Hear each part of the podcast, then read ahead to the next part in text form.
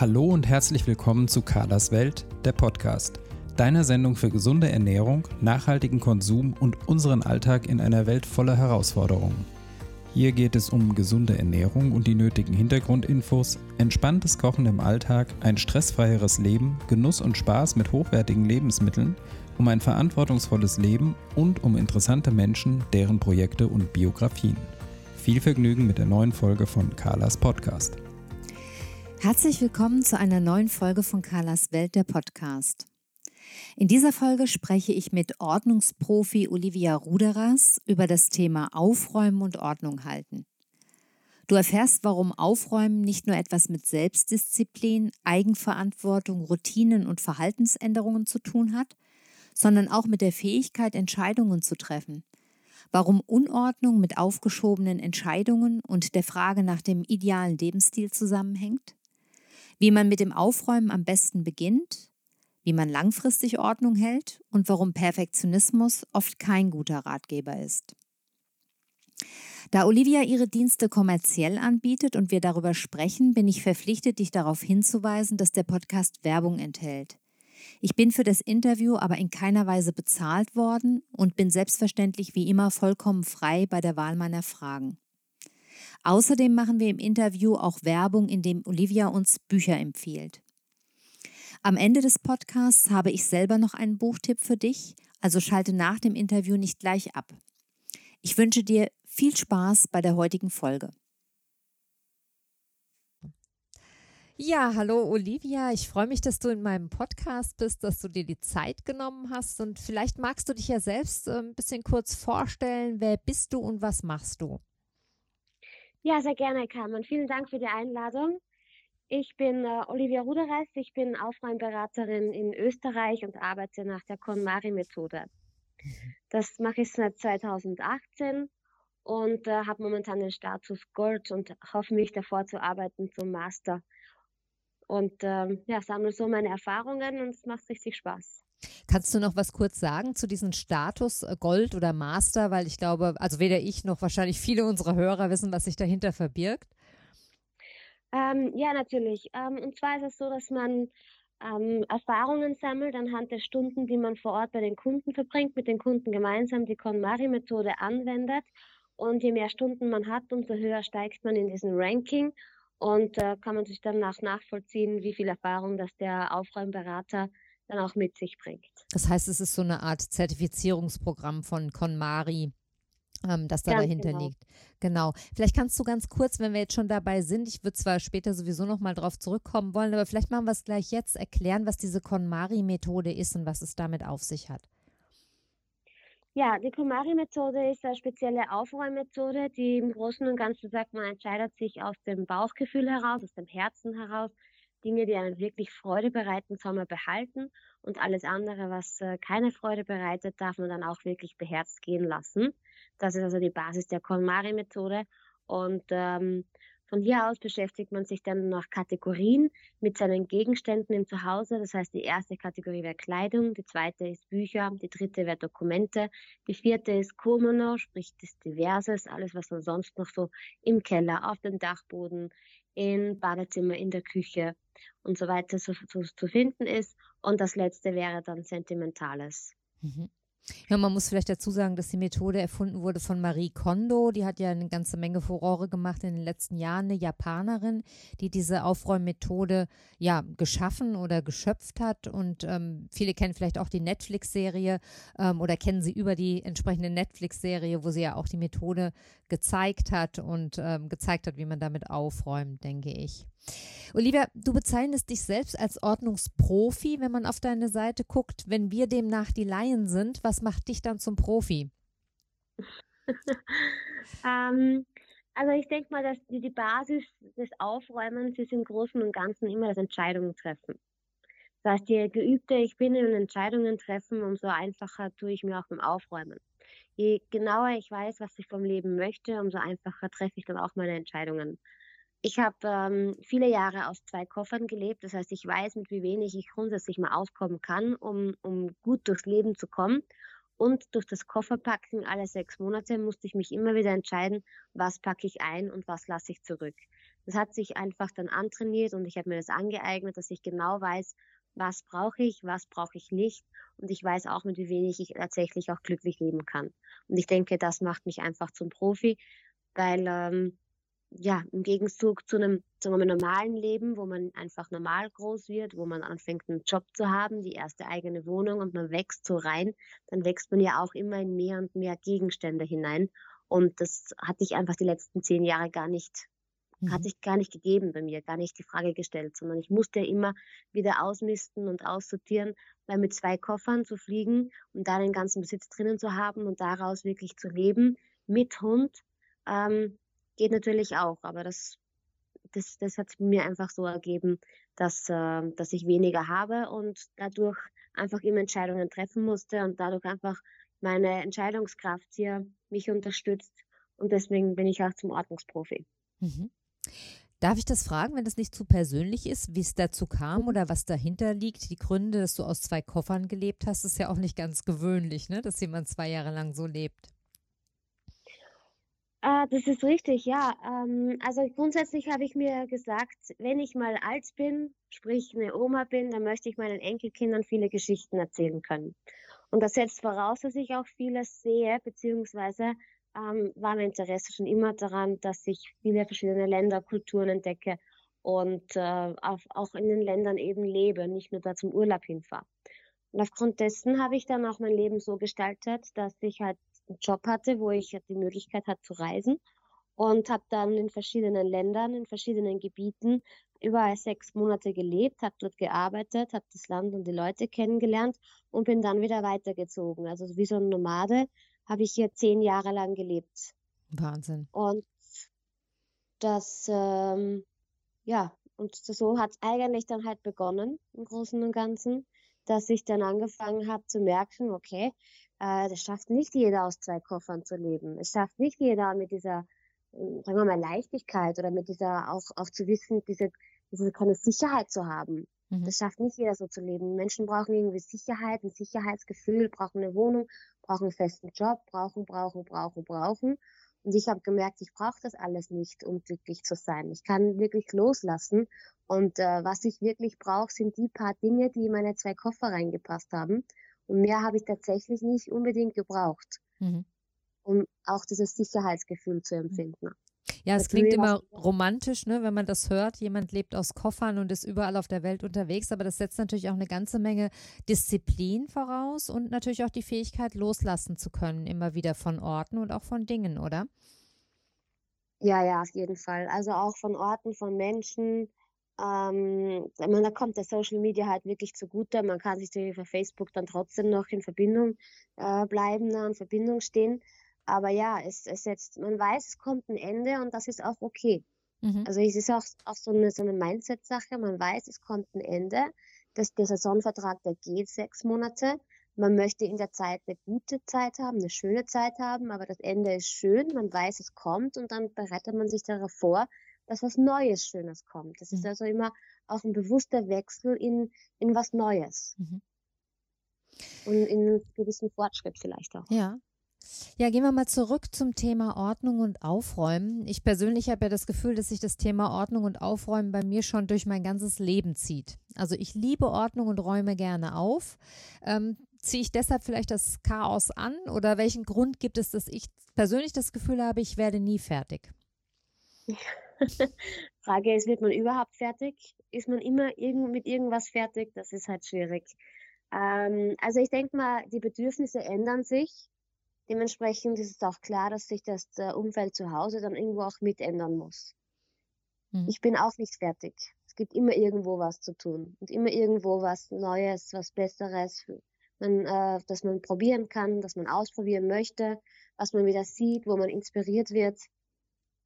Mhm. Also sicher gibt es gewisse Gewohnheiten, die kann man sich aneignen, dass einfach gewisse Tätigkeiten äh, leichter fallen, gewisse Sachen dann einfach nicht mehr so unangenehm sind wie die Post zu bearbeiten, wenn man halt so eine Woche lang nicht macht oder zwei Wochen und dann hat man einen Stapel und muss die also durchschauen und bearbeiten, dann ist das vielleicht unangenehmer, als wenn man es wirklich täglich macht und dann dauert das auch nicht so lange. Ähm, das sind halt Gewohnheiten, die muss man sich irgendwann mal aneignen, so wie es einem am besten passt. Aber wirklich fertig, weiß ich nicht. Wird man nicht. Das ist beruhigend zu Na. hören, dass das selbst ein Profi so geht. Ja, na. ja, ich würde mal versuchen, ein bisschen tiefer ins Thema zu kommen und ich greife mal ein paar Fragen ähm, auf, die ich so auf deiner, von der ich mich so auf deiner Website habe inspirieren lassen. Wie schafft man sich denn ein Wohlfühl zu Hause? Also Wohlfühl zu Hause hat ja viel mit der Harmonie zu tun, dem wie man sich fühlt. Das liegt ja auch daran, ähm, also es kommt darauf an, wie, viel, wie viele Ruhepunkte man irgendwo im Zuhause hat. Weiß man, es rattert im Hintergrund die To-Do-Liste, weil man den Stapel Zeitschriften sieht, weil man den, äh, den Müll sieht, der, der sich aufstapelt, wo man weiß, den müsste man nur noch rausbringen. Weiß man, dass, also die Dinge, die man sieht im Zuhause, die lassen im Hintergrund irgendwo immer eine To-Do-Liste durchrattern. Mhm. Weißt du, was ich meine damit? Ja. Und wenn man, je weniger man also zu tun hat auf seiner inneren To-Do-Liste, umso mehr Ruhe kann, man's, kann man auch im Zuhause finden. Das mhm. setzt natürlich voraus, dass man anfängt, die Dinge auch zu tun und zu erledigen. Das man muss natürlich seinen Hintern von der Couch erheben und es auch tun, was mhm. man sich vornimmt. Und je eher diese Liste halt abgearbeitet ist, auch wenn sie ja nie wirklich ganz verschwindet, ähm, umso eher kann man sich Ruhe, Entspannung und ein gewisses Wohlgefühl zu Hause schaffen. Mhm. Das heißt, ich brauche zu Hause auch Bereiche praktisch, wo mein Blick nicht immer auf das Chaos fällt. Das heißt, es wäre zum Beispiel ein erster Ansatzpunkt jetzt für jemanden, der sagt, ich lebe völlig chaotisch, sich Bereiche zu schaffen, in denen er mal anfängt, aufräumen, aufzuräumen, um eben nicht immer mit dem Blick auf, auf die To-Do-Liste zu leben.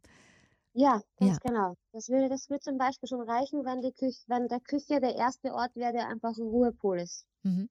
Oder wenn einfach der, der Eingangsbereich, wenn man reinkommt, ein, ein Ruhepol darstellt, wo zum Beispiel nichts auf den Oberflächen liegt. Mhm. Also das, ich glaube, das Beste zu beginnen wäre einfach mal so äh, zu schauen, was stört mich am allermeisten, worauf fixiert sich mein Blick, welche Ecke. Das meint, die meisten schieben ja immer die Sachen in die Ecke. Ich weiß nicht, ob du das kennst, aber wenn man zusammenräumt, dann wird erstmal alles nur in eine Ecke zusammengeschoben, was ja nicht wirklich aufräumen ist, sondern es ist nur in, in die Ecke schieben. Aber diese Ecke, die ist ja immer da und ist immer präsent. Man nimmt sie immer wahr, im Augenwinkel, unbewusst beim Vorbeigehen. Und das löst ein ungutes Gefühl aus, eine To-Do-Liste im Hintergrund. Und wenn man die Ecke mal erledigt hat, ist es schon mal ein guter Start zum Beispiel. Also ich bin Gott sei Dank kein Eckenräumer, ich bin mehr so ein Kistenräumer. Also wenn ich äh, merke, ein Raum ist völlig chaotisch und ich habe tatsächlich mittlerweile auch Räume, die ein absoluter Ruhepunkt sind oder wo ich überhaupt keine Unordnung mehr habe. Aber es gibt auch Bereiche, in denen ich das Gefühl habe, die Unordnung, die ist einfach immer da. Das kann das Büro sein zum Beispiel. Und dann neige ich dazu, so eine Kistentechnik äh, zu benutzen benutzen, ne? dass ich irgendwann halt mal sage, jetzt reicht's und dann kommt alles, was überflüssig ist, in eine große Kiste oder irgendeinen schönen Korb und von da aus mhm. räume ich das dann peu à peu wieder auf. Aber das ist ja im Grunde genommen sowas ähnliches wie die Ecke. Insofern ist das, ja, ja, äh, hat wahrscheinlich jeder so seinen Trick, ne? Ja. das Panikboxen-System, da gibt es ein Video dazu auf meinem YouTube-Kanal. Äh, wo erkläre ich dann nochmal ganz genau, wie das genau, wie das aussieht und das was nennt man so Panikboxen-System, ja? Ja. Ah, ja, super. Ja. Ja. Schön. Ist ganz lustig. Hat da auch eine Kundin mir mal erzählt, wie sie das macht, wenn Besuch kommt, dass sie erstmal alles in den Umzugskarton reinpackt und dann stellt sie alles in den Keller runter und dann wird das natürlich, da ist der Besuch wieder weg. Dann wird das komplett vergessen, was im Keller ist und es geht einem ja auch gar nicht ab ähm, ich habe so eine ähnliche Geschichte auch mal gehört, tatsächlich auf der Beerdigung einer sehr lieben Freundin von mir. Da wurde erzählt, dass sie in jungen Jahren äh, dazu geneigt hat, wenn die Studentenbude, wenn sie da Besuch bekommen hat, alle ihre Habseligkeiten in Waschkörbe zu packen und das zu irgendeiner Freundin zu fahren und dort erstmal unterzustellen, ja, damit die, der, die Wohnung ordentlich gewesen ist. Fand ich eine sehr, sehr nette Geschichte. Ähm, was sind denn die Dinge eigentlich, Olivia, die uns gewöhnlich belasten und wie befreien wir uns davon? Ja, was belastet uns? Grundsätzlich sind immer die unerledigten Aufgaben. Das sind alles die Dinge, wo wir uns nicht aktuell gleich entscheiden möchten.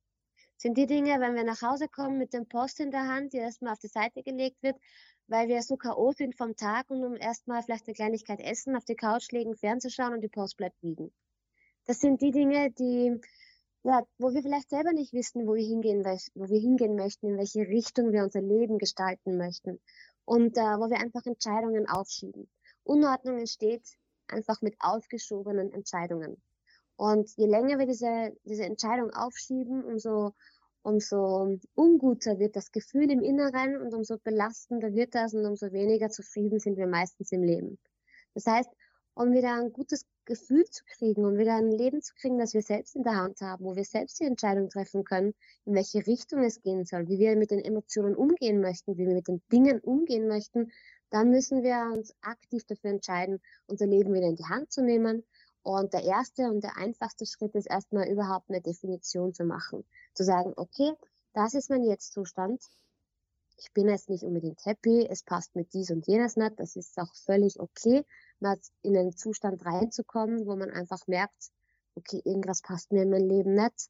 Und um dann, um, um mal zu identifizieren, dass das auch mal mit dem Zuhause zu tun hat und nicht nur mit den Umständen draußen, sondern auch mit dem eigenen Zuhause, mit den eigenen Entscheidungen, die ich treffe, ähm, da gehört schon mal was dazu. Da gehört auch eine gewisse Erkenntnis dazu. Mhm. Und wenn man die hat, kann man sich bewusst dafür entscheiden, etwas zu ändern. Das heißt, man nimmt eine, macht eine Bestandsaufnahme oder einfach mal zu checken, wo stehe ich jetzt und was möchte ich überhaupt für mich und für mein Leben, wo will ich in fünf oder in zehn Jahr, Jahren sein oder wie soll es äh, nächstes Jahr ausschauen. Mhm. Und man stellt sich den idealen Lebensstil vor. Das ist auch ein Bestandteil der KonMari-Methode, dass man beginnt erstmal, indem man sagt, okay, was ist mein idealer Lebensstil? Wenn ich unzufrieden und unglücklich bin und äh, und ich merke, aber eigentlich möchte ich immer schon mal wieder Klavier spielen. Mhm. Und ich habe aber nicht die Zeit dazu und ich habe nicht den Platz dazu. Oder es sind einfach gefühlt, muss ich immer zuerst was anderes machen, um das zu machen, was mich glücklich macht. Mhm. Hm. Das ist halt eine, eine Denkensweise, die, die ist sehr verbreitet, aber es ist halt leider schade, weil dann kommen wir nie dazu, die Dinge zu tun, die uns ja eigentlich glücklich machen. Mhm. Das heißt, ich beginne erstmal, das zu identifizieren, vielleicht auch mal aufzuschreiben, Vision Board zu machen, hat jeder seine eigene Technik, einfach mal für mich festzulegen, wie würde mein Leben ausschauen, wenn mein Zuhause aufgeräumt ist und ich Zeit hätte für die Dinge, die mir wirklich im Leben wichtig sind. Und ähm, würdest du sagen, das kann man alles selber machen oder vielleicht anders gefragt, wann ist es denn sinnvoll, sich in so einem Prozess Hilfe zu holen? Ähm, tja, die meisten meiner Kunden sind einfach überfordert mit der Gesamtmenge. Das heißt, sie, sie wissen, sie möchten was verändern, sie wissen auch, äh, dass das grundsätzlich gar nicht so, so schwer wäre. Aber sie wissen auch, dass sie einfach der Blick auf das Haus, auf die 100, 150, 200 Quadratmeter einfach total überfordert. Und da hätten sie einfach eine gerne Anleitung. Einfach eine Schritt-für-Schritt-Anleitung, wer hätte das nicht gern, wenn wir ein Problem haben, dann möchten wir auch gern irgendjemand, der uns sagt, hey, so, mach's einfach so, dann funktioniert's. Und dann ist es hilfreich. Mhm. Einfach, um äh, vielleicht auch die Motivation noch mitzukriegen. Ne? Um die Motivation mitzukriegen und zu sagen, ja, dann ziehe ich es auch durch. Mhm. Wie, viele neu, wie viele setzen sich Neujahrsvorsätze und machen es dann nicht? Oder machen es nur drei Wochen, wenn überhaupt? Weil dann schlägt die alte Gewohnheit wieder durch. Weil es ist nicht so einfach, sein Verhalten zu ändern. Aufräumen hat ja auch im Großen und Ganzen auf lange Zeit natürlich mit seinem Verhalten etwas zu tun. Ich sage immer jetzt zu dem Beispiel zurück mit der Post. Wenn ich mein Verhalten ändere und täglich die Post öffne, die reinkommt, habe ich am Ende der Woche natürlich nicht so viel und habe auch das komische, schlechte Gefühl nicht am Ende der Woche, dass ich mich wieder mal um die Post kümmern muss. Und ich mache das ja jeden Tag auf der Minute, wo ich nach Hause komme, dauert es meistens auch gar nicht so lang, als am Ende der Woche, wenn ich alles zusammen mache. Also ich muss ja dann ein Verhalten irgendwo ändern, damit dann ja das Leben im Großen wieder leichter wird, im Großen und Ganzen. Und diese Verhaltensänderung herbeizuführen, braucht irrsinnig viel Kraft, Energie, man muss sich ja immer wieder bewusst dafür entscheiden, dass man das ja eigentlich möchte für das große Ganze. Also sprich für diesen Lebensstil, den ich ja irgendwann mal leben möchte, was ich mir am Anfang ausgemalt habe. Und es ist halt leichter, auf dem Weg dahin zu kommen, diese Verhaltensänderung, wenn ich eine Begleitperson habe. Wenn ich jemanden habe, der mich immer wieder anstupst und sagt, hey, du hast gesagt, du machst das, weil du willst deinen Lebensstil erreichen und deswegen lohnt sich das, wenn du es machst. Also komm, mach's, dauert nur eine Minute. Mhm. Also immer jemand zu haben, der so ein bisschen, so, wie so ein Personal Trainer, der sagt, komm, steh auf an der Couch, wir treffen uns in zehn Minuten beim Fitnessstudio und dann machen wir eine Stunde Fitness. Mhm. Geht es dann vielleicht auch um das Einteilen dieses großen Ganzen in kleinere Häppchen, könnte ich mir vorstellen, ne? dass man ja oft auch vor lauter, äh, wie sagt man so schön, vor lauter Bäumen den Wald nicht mehr sieht, ähm, dass man, ne, dass man einfach mal wieder das große Ganze so unterteilt bekommt, dass es beherrschbar wird? Ja, auf jeden Fall. Auf jeden Fall. Das fängt ja schon mal an mit den, mit, dass man sagt, okay, man räumt ja nicht Zimmer für Zimmer auf und alles ist irgendwie total, also das erschlägt einen regelrecht, sondern man sagt, okay, wir beginnen mit Kategorien. Das macht es ja schon wesentlich einfacher. Wenn man eine Kategorie nach der anderen Kategorie angeht, dann ist es auch nicht der ganze Kleiderschrank, sondern es sind nur T-Shirts. Mhm. Oder es ist nicht das, nicht äh, das ganze Bücherregal, sondern es sind nur die, es ist nur die Fachliteratur. Und dann kann man sich das wirklich runterbrechen in kleine, ganz kleine Teilbereiche. Das sage ich, das dauert dann oft nicht länger wie irgendwo zwischen 10 Minuten und vielleicht mal 45 Minuten, wenn es irgendwas Größeres ist, ja. Aber dann ist es auch eine machbare, eine machbare Sache. Mhm. Also ich kann von mir persönlich sagen, dass ich jemand bin, der sehr, sehr gut organisiert ist und dass ich auch das Gefühl habe, dass ich so mit so einem Ding wie Ordnung ganz gut klarkomme. Aber ich merke schon auch, dass bei mir so Phasen wechseln. Ne? Phasen, in denen ich das Gefühl habe, ich habe das ganz gut selber im Griff. Ja, und dann gibt es wieder Phasen, da bin ich völlig verzweifelt, weil ich das Gefühl habe, das wird überhaupt nicht weniger. Also ich weiß nicht, ob du weißt, was ich meine. Also zum Beispiel, ich verkaufe zwei Bücher irgendwo, bin ganz glücklich, habe aber in der gleichen drei, Zeit drei neue gekauft. Ja, oder bei Klamotten ist es auch so ähnlich. Ne? Ich kaufe mit mittlerweile ganz, ganz viel gebraucht, aber es gibt so Phasen, wo ich das Gefühl habe, das türmt sich überall. Ist es normal, dass das Aufräumen und Ordnung halten in bestimmten Lebensphasen besser gelingt und in anderen schlechter? Ja, würde ich mal schon sagen, dass es normal ist. Wir haben auch unsere Höhen und Tiefen, die gehören mit dazu und das ist auch völlig, äh, völlig in Ordnung oder ist eigentlich wünschenswert, diese auch anzunehmen und sich da nicht fertig zu machen. Mhm. Also, dass man sich selbst nicht runtermacht und sagt, ah, ich schaffe das nicht und ich krieg's nicht so hin. Und äh, dann kommt diese Abwärtsgedankenspirale mit dazu und dann, und dann hat man noch weniger Motivation, auch die täglichen Routinen zu machen. Ja, ich finde das manchmal halt sehr erschreckend, ne, wenn man sich das anschaut, weil wir ja einfach in einer Gesellschaft und in einer Zeit leben, in der Konsum so, so eine große Rolle spielt und wir alle dazu neigen. Und ich merke auch, dass ich zum Beispiel in Stressphasen dazu neige, das auch mit Konsum zu kompensieren. Ich habe das mittlerweile, wie gesagt, relativ gut im Griff, ähm, aber ich merke einfach diesen Impuls ganz stark. Und es gibt Phasen, ähm, wo ich diesem Impuls auch einfach nachgebe, weil ich sage, so jetzt, das, das ist, das muss jetzt einfach so sein. Ähm, das ist das Einzige im Moment, Moment, was mir vielleicht hilft, um irgendwas zu kompensieren. Ich habe, glaube ich, da einen ganz guten äh, Blick schon auf mich selbst und kann das schon deuten. Ähm, aber äh, wo ich dann einfach tue, ne? Und dann eben denke, boah, Mensch, jetzt hattest du eigentlich, eigentlich hattest du es jetzt so schön, ja? Und äh, jetzt ist eben wieder irgendwie so, jetzt sind drei neue Stücke dazugekommen und die findest du vielleicht alle gar nicht so toll. Zwei davon sollen wieder weg. Jetzt hast du wieder den Hessel, das Zeug loszuwerden und so. Also, ähm, ne, ich weiß nicht, ob du, ob, ob du das überhaupt noch kennst, sowas, oder ob Menschen wie du, Profis wie du, das vielleicht komplett im Griff haben. Aber ich habe eben so einfach das Gefühl, ich kann manchmal über Monate monatelang, da brauche ich gar nichts und bin ganz glücklich so mit, meinem, mit meinen Routinen und mit der schönen Ordnung, die ich hergestellt habe. Und dann gibt es auch mal wieder Monate, wo ich den Eindruck habe, jetzt bin ich eigentlich in ganz alte Verhaltensweisen zurückgefallen. Also ich meine, ich finde es super, wie du reflektierter bist. Und ich finde es super, dass du für dich erkennst und sagst, okay, es gibt mal Momente, da, da brauche ich das einfach und ja, es ist ja immer, immer okay. Wir Menschen sind Menschen, wir sind keine Maschinen, Gott sei Dank. Wir haben Gefühle, wir, habe, wir haben Emotionen und wir geben denen halt nach. Das ist doch super. Gott sei Dank sind wir Menschen. Und ähm, das ist, dass man sich so reflektiert und das erstmal erkennt, ist schon mal der erste wichtigste Schritt. Das passiert übrigens auch vielen Kunden, die mit mir zusammenarbeiten im Laufe der Zeit, dass man einfach auch dann beim Aufräumen und während dem Zusammenarbeiten einfach auch merkt, okay, das sind meine Muster, das sind meine mhm. Verhaltensweisen, mhm. das sind, äh, das so agiere ich, wenn das und das passiert. Und das ist schon mal der erste wichtige Schritt, um überhaupt mal eine Veränderung entstehen zu lassen. Der nächste Schritt, was ich ganz lustig finde, was Kunden von mir sagen, ist einfach, sie, jetzt wissen sie es, wie sie agieren. Sie wissen, dass sie bei Frust mal gern shoppen gehen. Dann verbringen die auch mal keine Ahnung, drei, vier Stunden bei Ikea und haben fünf Taschen in der Hand und das würden sie alles kaufen und kurz vor der Kasse stellen sie alles wieder ab. Habe ich auch schon gemacht, ne? ja. ja. Einfach nur mit dem Gefühl, ich habe es kurz besessen, aber eigentlich brauche ich es nicht. ja, ja. so, ich könnte es mir kaufen, wenn ich wollte, aber eigentlich bin ich doch wieder stark genug nach drei Stunden durchlaufen. Äh, ich stelle es wieder weg und wenn ich es haben möchte, weiß ich ja, wo ich es finde. Wo ich es finde, ganz genau. ja, ja, kenne ich. aber ähm, ich für mich habe das halt gar nicht mit dem Kaufen und Kompensieren. Also das ist Du Glückliche.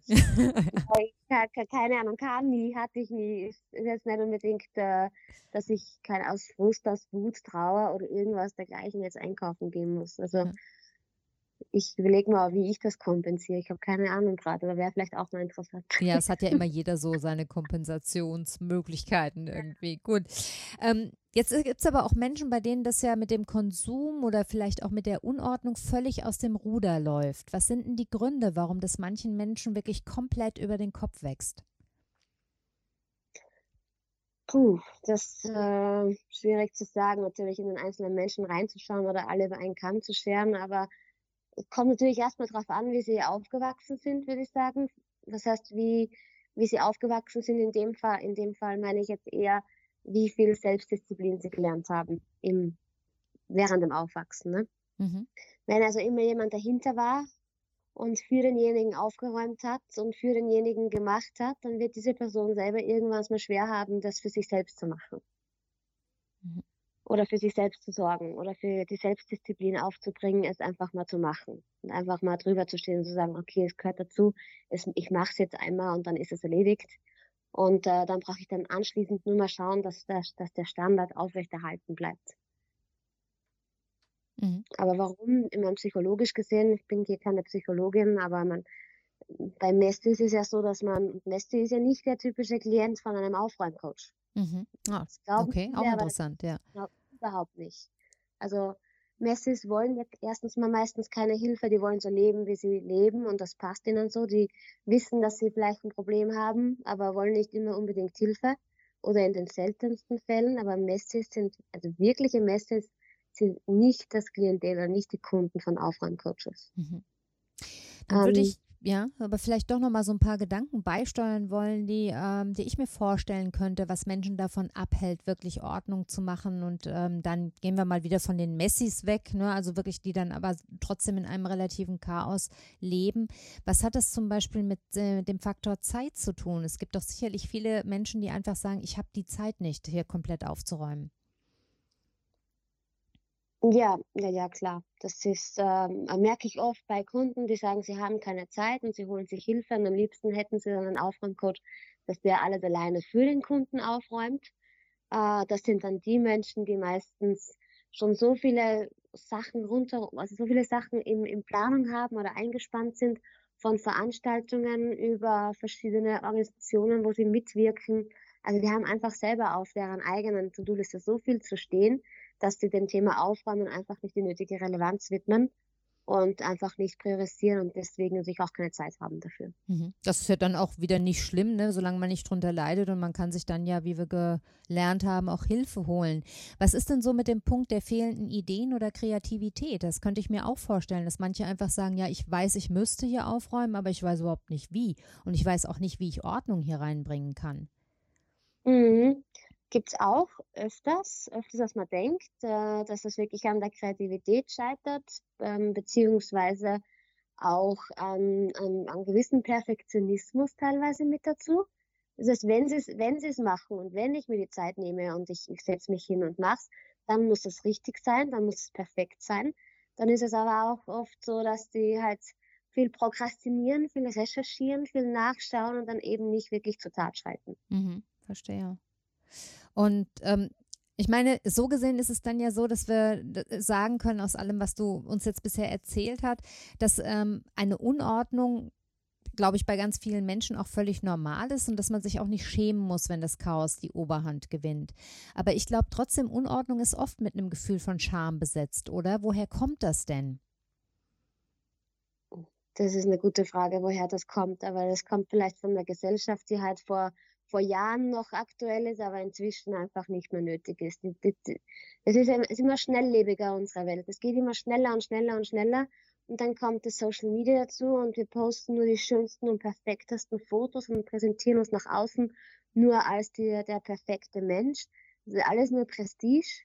Und dann zu Hause haben wir, haben wir Stress mit uns selbst, weil wir uns selbst ähm, aufgehalten haben, um das auch noch irgendwie zu, ja, zu schaffen. Also mhm. es, es ist nicht nötig, dass man äh, perfekt ist. Und mhm. ich glaube, es wird inzwischen auch immer klarer kommuniziert, ähm, dass dieses, dieser ja, wahnwitzige Perfektionismus nicht real ist und nicht zum Leben ist. Also Mensch ist nicht perfekt und es wäre schade, wenn er es wäre, dann wäre er nämlich eine Maschine. Und ich bin auch nicht perfekt, bei mir ist auch nicht alles zu 100 Prozent. Ich lasse meine Sachen genauso irgendwo stehen.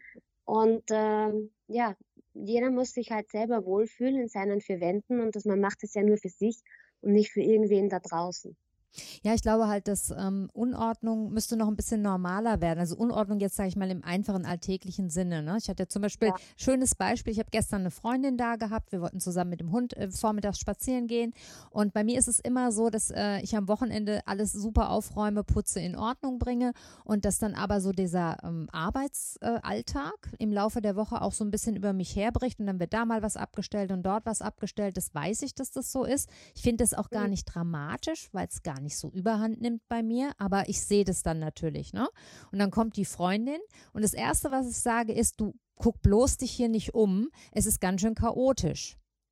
Ne? Und im selben Moment denke ich, warum eigentlich? Ne? Warum entschuldige ich mich jetzt im Vorfeld dafür, dass vielleicht irgendwo ein paar Hausschlappen rumstehen oder keine Ahnung, vielleicht irgendein Korb, den ich nicht ausgeräumt habe? Also warum haben wir ein so großes Bedürfnis, dem anderen immer zu suggerieren, du, eigentlich bin ich total ordentlich und bei mir ist immer blitzblank geputzt, ja? Ja, gute Frage, gute Frage. Ist auch das Erste, was ich immer höre, wenn ich äh, zu meinen Kunden komme, äh, immer so eine Entschuldigung zu finden, warum es gerade so ausschaut, wie es ausschaut. Mhm. Ich habe keine Ahnung, warum man so getrieben ist, dass man sich immer entschuldigen muss für etwas, dass man einfach nur lebt, wie man lebt. Mhm. Aber es, ähm, es ist halt irgendwo auch so verinnerlicht, glaube ich, beim Aufwachsen keine Ahnung, ich kann mich erinnern, meine Mutter sagte, räum dein Zimmer auf, bevor deine Freundin zu Besuch kommt. Ja. Mach das bevor das, mach mhm. jenes bevor dieses. Und einfach um, äh, keine Ahnung, man geht ja auch duschen, Haare waschen und macht sich hübsch, bevor man irgendwie ausgeht. Mhm. Das, das, gehört einfach mit dazu. Also es und, ist gewisserweise äh, auch so ein gesellschaftliches Ding und ein gesellschaftlicher Druck, oder? Ja, natürlich. Also ja. das mit der Gesellschaft ist natürlich da, ne? Und das, und das ist auch ein, und dann kann man es halt übertreiben und dann artet es in Prestige aus. Mhm. Und dann ist es halt schon ein Extremer, ne? Und dann muss auch das auf Instagram und auf Facebook etc., wo man es dann halt auch noch öffentlich publiziert, alles perfekt sein. Mhm. Aber ich sage, das ist dieser falsche Perfektionismus, der nicht nötig ist, weil wir sind alle Menschen und wir leben alle und wir haben alle unsere ja, kleinen und großen Sachen. Mhm. Deswegen ja, ist es erfordert schon eine gewisse, gewisse Umstellung der Denkweise, um zu sagen, hey, das ist, das bin ich, so lebe ich und das ist völlig okay. Und wenn das für dich jetzt nicht aufgeräumt ist, dann ist es so. Der eine mag es leer, der andere mag es voll. Der eine mag leere Wände, der nächste hat gern überall Bilder an jeder Wand hängen. Also ist auch oft eine Geschmacksfrage. Ja, und, ja. und äh, mal von dem Trend wegzugehen, weil hat mit Trend hat es euch auch viel zu tun. Was uns gefällt, wird uns ja immer nur suggeriert von dem Trend her.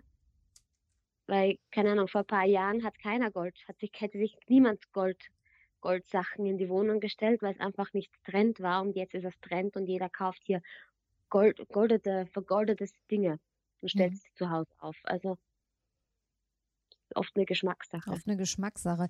Ich finde halt immer, dass es eine sehr, sehr große ähm, ähm, Gratwanderung im Prinzip ist. Ne? Also zwischen dem irgendwie, was man selber von sich für ein Bild hat und gerne auch nach außen präsentieren möchte, von dem, was real ist, von der Frage, was mutet man anderen zu und ähm, ich, äh, ja, ich bin insofern ein gebranntes Kind, als dass ich eine, eine Tante hatte, habe, hatte. Jetzt ist sie äh, in einem Altenheim.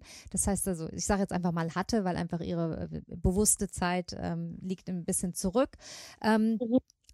Und bei ihr war es immer so, dass sie nie Gäste eingeladen hat, weil sie sich für ihr Treppenhaus geschämt hat. Das war immer, ich würde euch gerne einladen, aber wir müssen erst das Treppenhaus renovieren. Mhm. Und ich habe mir da lange drüber Gedanken gemacht, weil das dazu geführt hat, das ging wirklich über Jahre, dass wir eigentlich dort nie waren. Und ich habe diese Tante sehr gerne gemocht und habe das immer bedauert und fand es auch völlig übertrieben, dieses Argument. Späterhin habe ich mir dann allerdings Gedanken gemacht und gedacht, na ja, wenn das aber ihr Empfinden gewesen ist, dass sie sich so sehr geschämt hat, ja, dafür, wie das Treppenhaus aussah. Das Treppenhaus wäre mir total egal gewesen. Also ich glaube, ich hätte das nicht mal bemerkt, wenn nicht ja. ständig jemand auf dieses Treppenhaus hingewiesen hätte, ja. Ähm, aber ich habe mir dann überlegt, vielleicht ist es für sie ja ein Lebensthema gewesen und für sie ganz wichtig gewesen, da, dass das eigentlich hätte in Ordnung kommen müssen. Ne? Deshalb ähm, glaube ich, dass das ein ganz sensibles Thema ist. Und warum ich das erzähle, was mich am meisten schockiert, ist, dass ihre Tochter, die inzwischen in diesem Haus lebt, mittlerweile genau dasselbe Argument hat. Ich müsste dringend mal das Treppenhaus renovieren. Bei uns müsste unbedingt das Treppenhaus renoviert werden. Das ja, ist, aber äh, was ist das Problem? Warum wird es nicht einfach renoviert? Kann das ja ist genau so die Frage. Ne? Man könnte jetzt sagen, ja, der renoviert es doch endlich. Ähm, und ich glaube, dann wird es sehr, sehr psychologisch, ne? dass man fragt, warum ja. nicht? Ne? Was steht dem im Weg und warum ist das scheinbar ein generationsübergreifendes Riesending, dieses Treppenhaus? Ja, ja das stimmt. Das ist eine gute Frage. Ja. Das ist wirklich eine gute Frage. Aber ich kann dir auch sagen, ähm, dass dass die meisten meiner, meiner Kunden einfach sehr gebrandmarkt sind aus, ihrer, aus deren Vergangenheit natürlich, weil die einfach in der Kindheit sehr stark gemaßregelt worden sind. Mhm. So, so Familien, ähm, Familien-No-Gos. Man stellt keine Schuhe auf den Küchentisch. Mhm. Man, man, äh, man tut dieses nicht und man tut jenes nicht. Ne? Man tut es einfach nicht gesellschaftlich. Es gab wie, also früher viel, viel stärkere Maßregelungen ähm, die ja heute noch irgendwo mitschwingen, weil man es irgendwann mal gelernt hat, weil es einfach irgendwann mal da war oder irgend und man macht es halt einfach nicht. Das heißt, man nimmt ja und das sage ich ja auch vom Aufräumen, wenn du ans, wenn du etwas entscheidest, ohne also etwas entscheidest, das bleiben soll, ohne dass du hinterfragst, warum es bleiben soll für dich, äh, sondern es einfach nur hinnimmst, weil es schon immer da war, dann musst du dich speziell nochmal hinsetzen und sich hinterfragen, warum. Mhm. Also einfach nur etwas hinzunehmen, einfach weil es schon immer da war, ach, bedeutet irgendwie Stillstand. Mhm. Das heißt, man darf natürlich hinterfragen und sagen, okay, warum, warum mache ich das immer noch mit dem Treppenhaus, wenn das meine Mutter schon so gemacht hat? Mhm. Ja, vielleicht nimmt es einfach nur hin oder hat es übernommen. Hat es übernommen, ja, ja, ja. Eine Maßregelung praktisch. Ne? Vielleicht ist es aber auch eine Grenze, ne? die anders nicht gewahrt werden kann. Ne? Wenn ich das Treppenhaus immer vorschiebe, ist es unter Umständen ja auch, vielleicht ist auch einfach du, ich habe keine Lust auf Besuch, ja, das, was dahinter liegt. Also ich, kann ich. Nicht? Ich glaube, man ist dann sehr schnell bei sehr, sehr, wenn man anfängt drüber nachzudenken, wirklich bei tiefen psychologischen Themen auch. Da da kommt man auf jeden Fall hin, das stimmt. Ja. Ich würde gerne noch mal so äh, jetzt ein bisschen konkreter werden und dich fragen, was eigentlich der wichtigste Punkt beim Thema Ordnung, Aufräumen, Ordnung halten ist. Was genau, was ist vielleicht der, der wichtigste Rat, den man da geben kann? Der wichtigste Rat ist definitiv, dass man dran bleibt. Mhm. Dass man, wenn man anfängt, dass man das auch wirklich fertig macht und dass man dran bleibt. Mhm. Das ist, äh, das ist leider da der Punkt, wo die meisten scheitern. Sie nehmen sich was vor, wie es auch mit den Neujahrsvorsätzen so ist. Und dann irgendwann lässt die Energie nach und man schlindert wieder oder schleddert wieder zurück in, in, das, in die alten Verhaltensmuster. Mhm. Aber das Schöne ist ja, wenn ich erstmal meine Umgebung verändert habe, indem ich das aufgeräumt habe, dann schaffe ich es ja auch, meine neuen Verhaltensmuster richtig, also zu machen, ne, mhm. richtig mhm. zu halten und dann wahrscheinlich auch neue Verhaltensmuster zu etablieren und mich an Routinen zu gewöhnen. Ne? Genau, weil wenn ich, wenn man denkt, sagen wir mal den Kleiderkasten, wenn ich immer Schwierigkeiten habe, ich, ich stehe vor dem Kleiderschrank, ich weiß nicht, was ich anziehen soll, ziehe mich fünf bis zehn Mal in der Früh um, die ganzen Klamotten bleiben heraus, auf dem Bett, über dem Stuhl oder sonst irgendwo, dann hetze ich aus der Tür, gehe arbeiten, komme nach acht, neun Stunden nach Hause, bin voll K.O., voll müde, haben sich keinen Bock, das wieder aufzuräumen ähm, mache mir was zu essen, lege mich auf die Couch und gehe dann abends wieder ins Bett und denke mir so, oh, Kleidung und habe ein schlechtes Gefühl und lasse es einfach mal so liegen. Ähm, dann vergehen natürlich Montag bis Freitag. Am Freitag denke ich mir so, okay, ich will abends weggehen. Dann räume ich notgedrungen meinen Kleiderschrank auf, weil vielleicht komme ich ja, keine Ahnung, vielleicht komme ich ja mit jemandem nach Haus zum Beispiel, dann kann ich ja das ja nicht so machen. Dann räume ich das auf, habe aber ein komisches Gefühl, weil es mich ja eigentlich ankotzt, dass ich das dann wieder alles wegräumen muss. Wohin räumen, wenn ja der Kleiderschrank auch nicht unbedingt ordentlich ist? Mhm. Habe keine Freude, wenn ich reinschaue in den Kleiderschrank. Und also das ist irgendwie so ein, so ein, so ein Kreislauf. Wenn ich aber einmal ordentlich aufräume, damit meine ich wirklich, ich nehme alles aus dem Kasten raus, ich lege mir alles aufs Bett, ich schaue mir jedes Ding an, das im Kleiderschrank ist und ich bin komplett ehrlich mit mir selber und entscheide, was ziehe ich an, was trage ich gerne, was steht mir, was passt mir, was zwickt nicht, was zwackt nicht?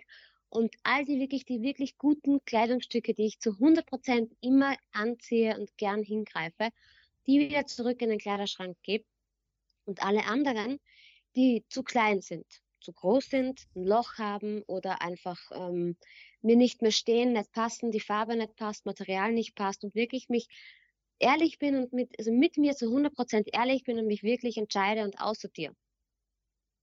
Mhm. Dann ist das Gefühl ein ganz anderes. Dann bin ich, habe ich erstmal den Kleiderschrank fertig. Ich habe nur noch im Kleiderschrank, was ich wirklich gern anziehe. Ich stehe nicht mehr vom Kleiderschrank und die fünf bis zehn Sachen raus, um zu, zu probieren, was zusammenpasst und ob es passt oder nicht passt, sondern das hat sich in dem Moment erübrigt, weil ich genau weiß, alles, was im Kleiderschrank ist, das passt zu 100 Prozent. Mhm. Dann ist der Kleiderschrank meistens auch so schön aufgeräumt, natürlich wesentlich weniger Dinge drinnen sind als zuvor, dass man leichter hinkommt, man schneller hinkommt, ähm, man findet, was man sucht und einfach die optische Ordnung so schön im Kleiderschrank ist, dass man einfach diesen Zustand aufrechterhalten möchte. Mhm.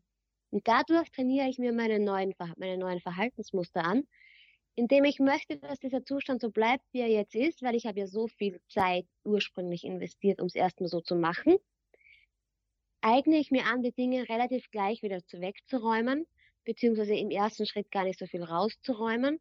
Und dadurch möchte ich ja, dass, dass, dass, dass ich das mit dem inneren Wunsch, dass es aufrecht bleibt, weil es ja so viel praktischer jetzt ist, eigne ich mir die neue Routine automatisch an und ändere mein Verhalten und habe ab dem Zeitpunkt einfach einen aufgeräumten Kleiderschrank. Mhm. Es klingt leichter oder man, manchmal klingt es so komisch, weil man sich nicht vorstellen kann, dass das hilft, aber das hilft. Ja, so viele Menschen haben schon nach der KonMari-Methode den Kleiderschrank aufgeräumt und die sagen, hey, nach einem Jahr, es ist immer noch so geil. Ja, es ist, funktioniert immer noch. Ja. Ich habe nach der Methode geholfen, meiner Mutter ähm, ihren Kleiderschrank auszumisten, die wirklich ähm, so der Klassiker, ne, drei Meter Kleiderschrank, komplett voll, wirklich von oben bis unten.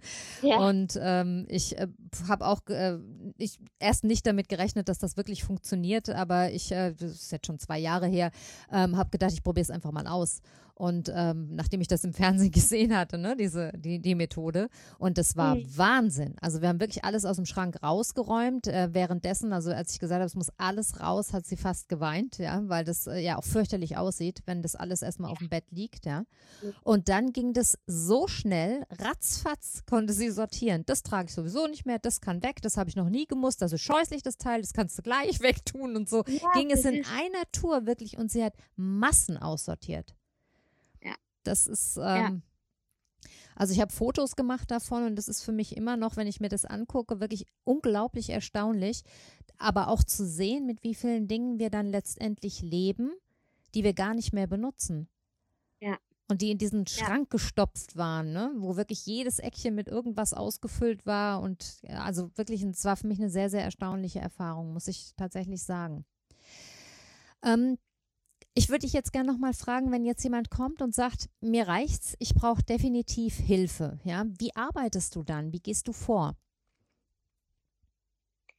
Also es gibt in der Regel immer ein Erstgespräch, ein Vorgespräch, entweder per Telefon, per Skype oder wenn es in meiner Nähe ist, fahre ich dann auch hin. Und ähm, dann besprechen wir alles.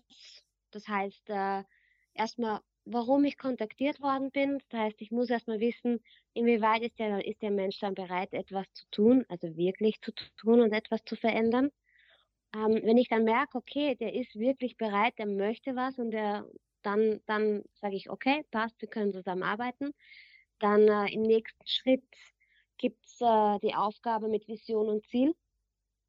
Sei es jetzt da im Online-Kurs, wo das sowieso Standardprogramm ist im Online-Kurs oder aber auch bei den Vor-Ort One-on-One-Coachings gibt es immer das Arbeitsblatt Vision und Ziel, was ausgearbeitet werden soll im besten Fall, weil das ja die, die, die Basis ist der Entscheidungen und macht ja auch alle, alles weitere viel leichter, wenn man weiß, wohin man eigentlich gehen möchte. Und dann äh, komme ich zu Terminen vorbei und wir räumen konkret nach Kategorien auf. Mhm. Und äh, beim Aufräumen an und für sich, das heißt, äh, wenn ich dann da bin vor Ort, haben wir fünf Stunden Zeit. Man sieht auch definitiv eine richtige Veränderung. Also das ist, dass ich rausgehe aus dem Haus nach fünf Stunden. Das hat, man sieht dann nichts, das ist sicher nicht gegeben. Also man, äh, man man hat dann halt entweder mal gut die Hälfte weniger oder ein gutes Drittel weniger, weil man halt einfach dann sich viel leichter tut beim Entscheiden und aussortiert. Ich unterstütze natürlich dann beim Entscheidung finden, hinterfrage viel, rege an zum Nachdenken, wo man sich dann nochmal leichter tut, die Entscheidung zu finden.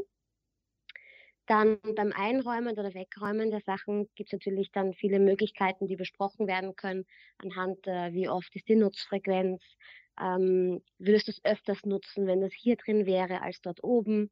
Und na, anhand von solchen Fragen räumen wir die Dinge dann wieder ein. Und dann nach fünf Stunden packe ich zusammen mit den Dingen, die meine Kunden aussortieren. Das ist mein Service, dass ich das auch alles mitnehme. Und dann fahre ich wieder. Ach so, du nimmst das alles auch mit, ja, wie praktisch. Ja, ist, ja, ja, das ist.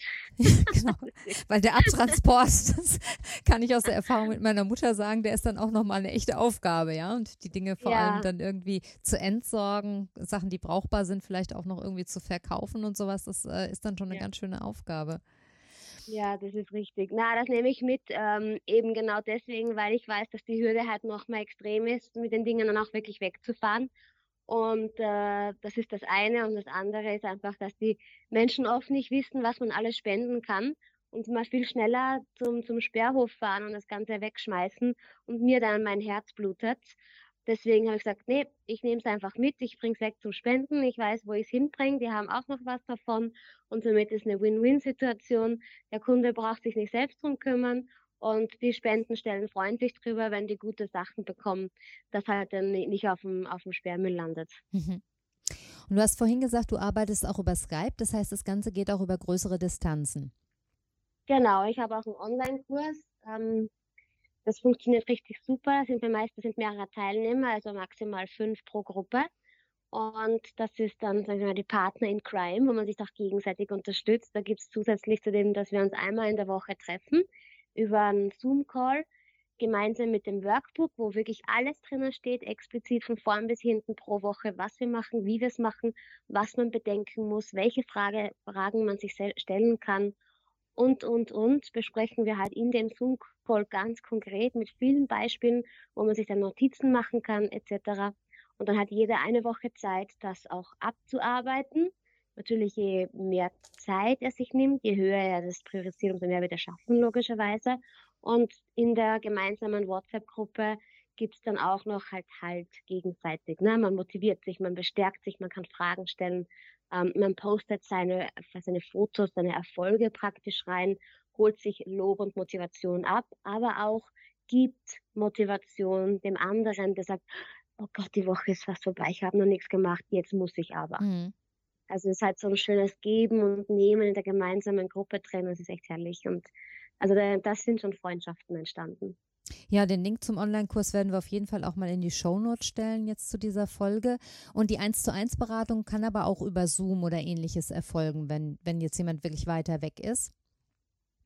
Genau, 1 zu 1 Coachings mache ich über Zoom oder natürlich vor Ort. Mhm.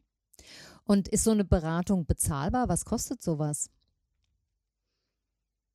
Also bezahlbar, denke ich, ist sie auf alle Fälle. Ich arbeite immer in Fünf-Stunden-Sessions. Das heißt, wenn ich hier vor, vor Ort bin, eins zu eins, fünf Stunden, dann sind das 343 Euro. Da nehme ich dann aber auch, wie gesagt, alles mit und bringe es weg zum Spenden. Ich habe die ganzen Tüten dabei, um das überhaupt alles einzupacken und überhaupt mitzunehmen. Ähm, ich organisiere dann auch ähm, Abtransport von Sperrmüll. Also nicht auf meine Kosten, aber ich kann es eben organisieren mhm. mit, durch anhand von Kontakten Und ähm, ich gebe halt auch viele Tipps, wenn man sagt, uh, das möchte ich nicht aussortieren, aber ich möchte es loswerden und verkaufen. Dann habe ich auch noch ganz viele Tipps und Händler an der Hand, die, ähm, ja, wo man das eben dann auch loswerden kann. Mhm. Das klingt super. Ja, jetzt werden wir sicher die eine oder andere Hörerin haben, die überlegt, äh, dich zu kontaktieren. Es wird aber andere auch geben, die es erstmal alleine versuchen wollen. Hast du für die nochmal einen Tipp? Wo setzt man beim Aufräumen am effektivsten an? Ist es tatsächlich der Kleiderschrank? Genau, am einfachsten ist, man geht auf meine Webseite ordnungsprofi.at und holt sich von dort die gratis Checkliste runter. Die Checkliste, da sind die ganzen Kategorien aufgeschlüsselt in ganz mini-Subkategorien und man kann hier ganz gemütlich eins nach dem anderen anfangen und angehen. Und wenn man die Kategorien alle durch hat, dann ist man auch fertig mit dem Aufräumen. Also ich glaube, ich habe fast nichts oder ziemlich nichts vergessen auf der Liste. Und äh, da kann man sich Stück für Stück durcharbeiten. Das ist der einfachste und die kostengünstigste Variante, einfach die Checkliste zu holen, auszudrucken und dann wirklich auch abzuhaken. Und das funktioniert. Genial. Und hast du vielleicht auch noch den ultimativen Tipp für uns, wie wir die geschaffene Ordnung dann erhalten können? Ja, mit dem größten Wunsch, dass man die neue Ordnung aufrechterhält, kommen automatisch die neuen Routinen. Das heißt, die Routinen sind dann der Schlüssel dazu, die Ordnung Die Routinen sind der Schlüssel, genau. Ja, ja. Ganz toll finde ich äh, auch übrigens deine Rubrik Shop auf der Website, wo du Links zu praktischen Utensilien hast, die einem helfen, Ordnung zu machen. Das fand ich ganz super, weil ja viele dann vor der Frage stehen, wo finde ich jetzt die passenden, keine Ahnung, Behältnisse und so weiter, um ähm, jetzt ähm, meine Schränke oder was auch immer zu sortieren. Das finde ich ganz super. Da werden wir auch nochmal den Link in die Shownote stellen. Und mhm. ich würde mit dir jetzt gerne nochmal über das Thema Ordnung und Nachhaltigkeit sprechen. Was mhm. hat denn aus, aus deiner Sicht das Ordnung halten mit Nachhaltigkeit zu tun? Gibt es da Zusammenhänge? Ja, ja, ja, auf jeden Fall. Also wenn wir mal bedenken, dass es zum Beispiel Dinge gibt, die wir gekauft haben und seit zehn, fünf Jahren oder wie auch immer im Schrank verstauben, weil wir sie nie benutzen, ist das das Gegenteil von nachhaltig. Das heißt, wenn ich anfange, mich mit meinem Besitz aktiv zu beschäftigen und alles das auszusortieren, was ich eigentlich nicht benutze, nicht brauche, keine Freude damit habe und das dann eben weitergebe, entweder verkaufe oder spende, dann bin ich ja schon nachhaltig, weil ich den Dingen, die bei mir nur rumliegen, auch noch die Möglichkeit gebe, verwendet zu werden. Mhm. Das heißt, äh, wenn ich die Dinge, die ja einfach denen die Dinge wieder in Verwendung gebe oder zulasse, dass sie verwendet werden können, muss natürlich weniger gekauft werden oder nachgekauft werden. Und das ist in meiner Achten ist das nachhaltig. Mhm. Das heißt, das Aufräumen selbst, das verändert natürlich auch mein ganzes Verhalten in Richtung Einkaufen oder mein ganzes Verhältnis zum Thema Einkaufen, weil ich mir sicherlich dreimal überlege, ob ich jetzt die geschaffene Ordnung dadurch wieder gefährde, dass ich mir ganz viele neue Sachen anschaffe und ich eben auch gelernt habe, dass viel von den Dingen, die ich gekauft habe, eben in meinem Schrank liegen. Ist das richtig so zusammengefasst? Ganz genau. Man wird sich ja bewusst über, über sein Kaufverhalten in dem Fall. Mhm. Aber, auch, aber auch Schenkverhalten. Also kaufen und schenken hat irgendwie sind zwei Paar Stiefel, aber es gehört trotzdem zusammen. Weil wenn ich, wenn ich mir was schenken lasse und jedes Mal, wenn ich das Geschenk aufmache, denke ich so, oh, schon wieder sowas, mhm. dann muss ich irgendwann mal kommunizieren, dass ich das eigentlich nicht mag, weil das ist auch so ein Gesellschaftsding. Man hat das Gefühl, man muss das behalten, weil man hat es geschenkt bekommen. Ja. Oder wie oft hat man schon Geschenke aussortiert? Oder wer hat kein schlechtes Gefühl, wenn man ein Geschenk aussortiert? Mhm. ähm, aber ja, dann, dann, das ist einfach ein Bewusstwerden. Man wird sich bewusst, wie man tut, wie man handelt, was man mag und was man nicht mag und dementsprechend handelt man auch wesentlich nachhaltiger, weil man einfach nicht mehr wahllos und ziellos einkaufen geht, weil man sich nicht mehr wahllos und ziellos Sachen schenken lässt und weil man die Dinge, die man zu Hause eben verrottet, äh, verrotten hat oder eben nicht verrotten lassen möchte, dann auch noch mal ein zweites Leben gibt, indem man das weitergibt an Menschen, die es tatsächlich noch verwenden möchten. Ja, finde ich einen ganz, ganz wichtigen Aspekt, dieses, ähm, dass mir mein Verhalten bewusst wird beim Aufräumen. Das finde ich ähm, sehr, sehr entscheidend und sehr, sehr wichtig. Ja, Olivia, ich frage meine Gäste am Ende des Interviews immer ganz gern nochmal nach einem persönlichen Statement, das ihre Philosophie oder ihre Botschaft in einem Satz zusammenfasst. Was wäre denn deine Botschaft? Also meine Botschaft ist im Großen und Ganzen, dass ich äh, mir mein Leben so gestalte, wie ich es mir wünsche und dass mein Ballast, also dass mein Besitz nicht mein Ballast äh, wird oder ist. Mhm. Also ich lasse mich nicht besitzen von meinem Besitz, sondern ich entscheide über meinen Besitz und äh, der soll mich nicht zurückhalten von dem Leben, das ich leben möchte. Ja, toll. Wunderbar. Und ganz zum Schluss würde ich dich gerne auch noch nach einem Buchtipp fragen wollen. Gibt es etwas, was du uns zum Thema Aufräumen vielleicht als erstes mal empfehlen kannst?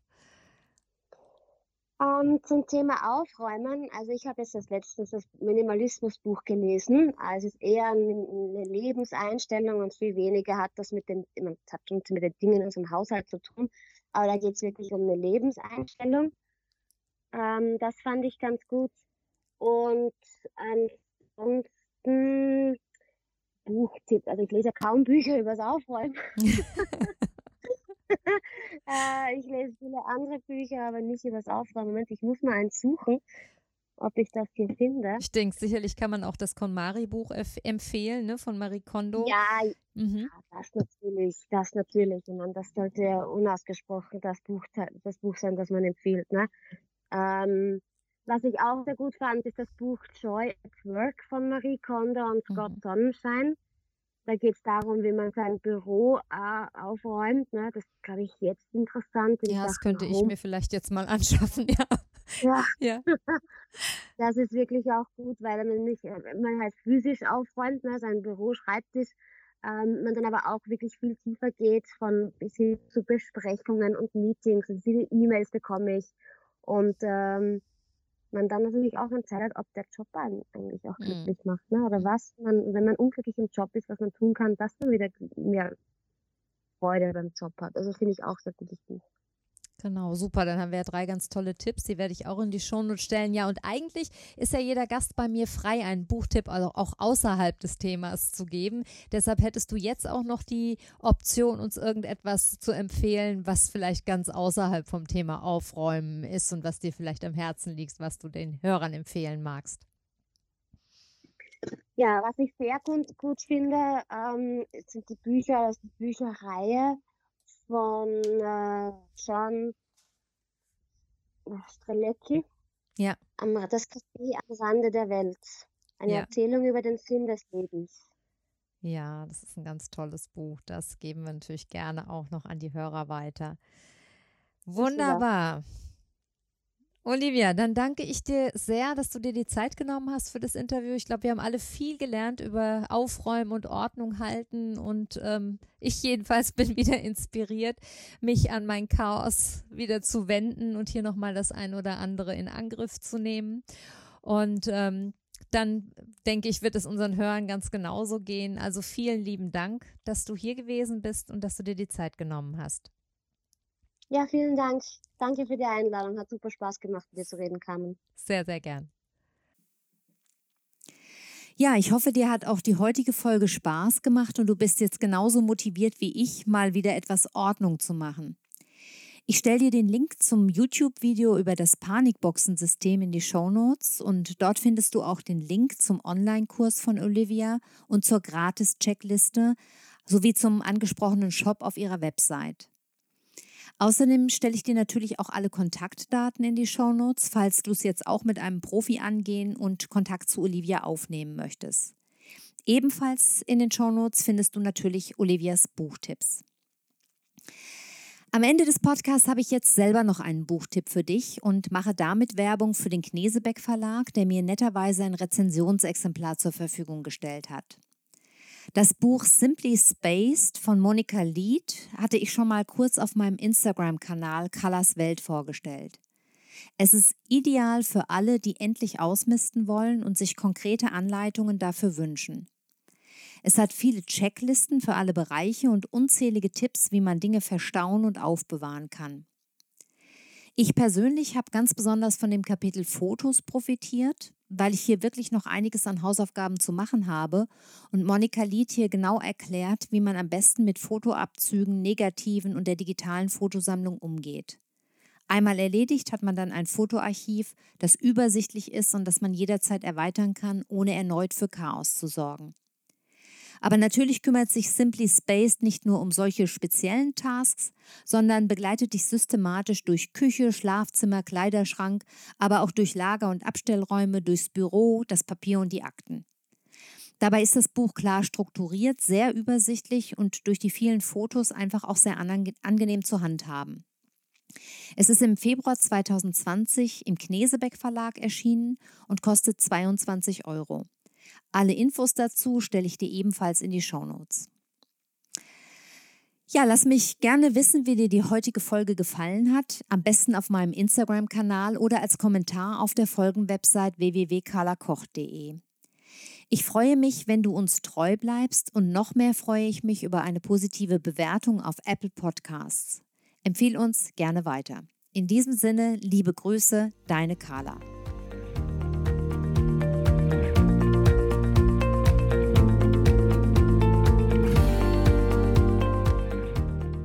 Das war eine neue Folge von Carlas Welt, der Podcast. Die Links zu den Themen der Sendung findet ihr in den Shownotes und auf www.carla-kocht.de slash podcasts. Wenn euch dieser Podcast gefallen hat, freuen wir uns über eure persönliche Weiterempfehlung und über eine positive Bewertung bei Apple Podcasts. Weitere Folgen findet ihr auf Spotify, Apple Podcasts und in eurer Podcast-App. Carla findet ihr unter Carlas Welt und Carla kocht auf Instagram, Facebook und Twitter. Vielen Dank fürs Zuhören und bis bald.